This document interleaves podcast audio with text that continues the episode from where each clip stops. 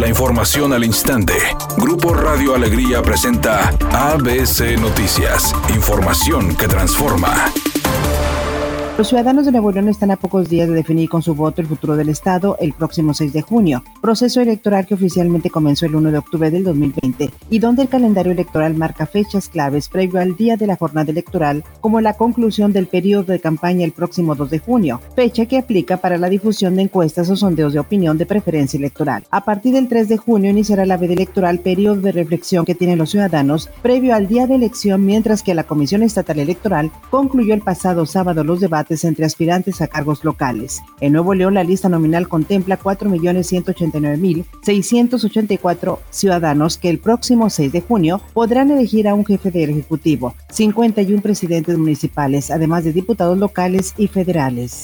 El candidato a la gobernatura de la coalición PRI-PRD, Adrián de la Garza, visitó los municipios de Anáhuac, Lampazos, Bustamante y Sabinas, donde presentó sus propuestas de campaña como la construcción de una carretera estratégica Monterrey-Anáhuac, Colombia, proyecto estratégico para hacer un corredor seguro a Monterrey, Texas y atraer inversión al Estado.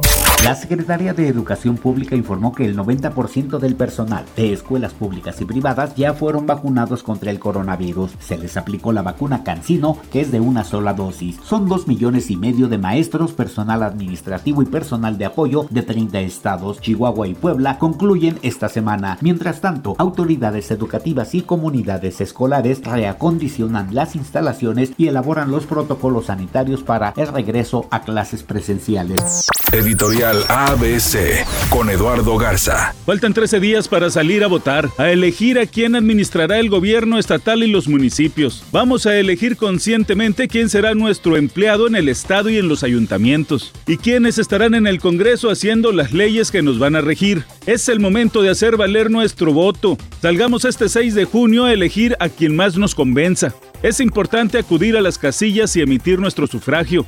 Valoremos nuestro voto. Valoremos nuestro futuro.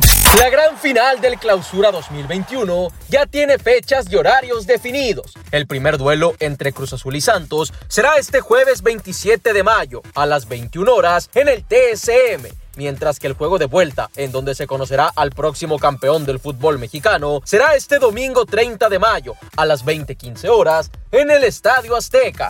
Mientras los Grammy Awards ignoraron a The Weeknd, los Billboard lo elevaron por todo lo alto al otorgarle 10 estatuillas de las 16 nominaciones en las que compitió en los Billboard Music Awards el domingo. Conquistó en categorías como Mejor Artista, Mejor Canción del Top 100, Mejor Artista Hot 100, Artista Masculino, Mejor Álbum de Rhythms and Blue por After Hours y Mejor Canción.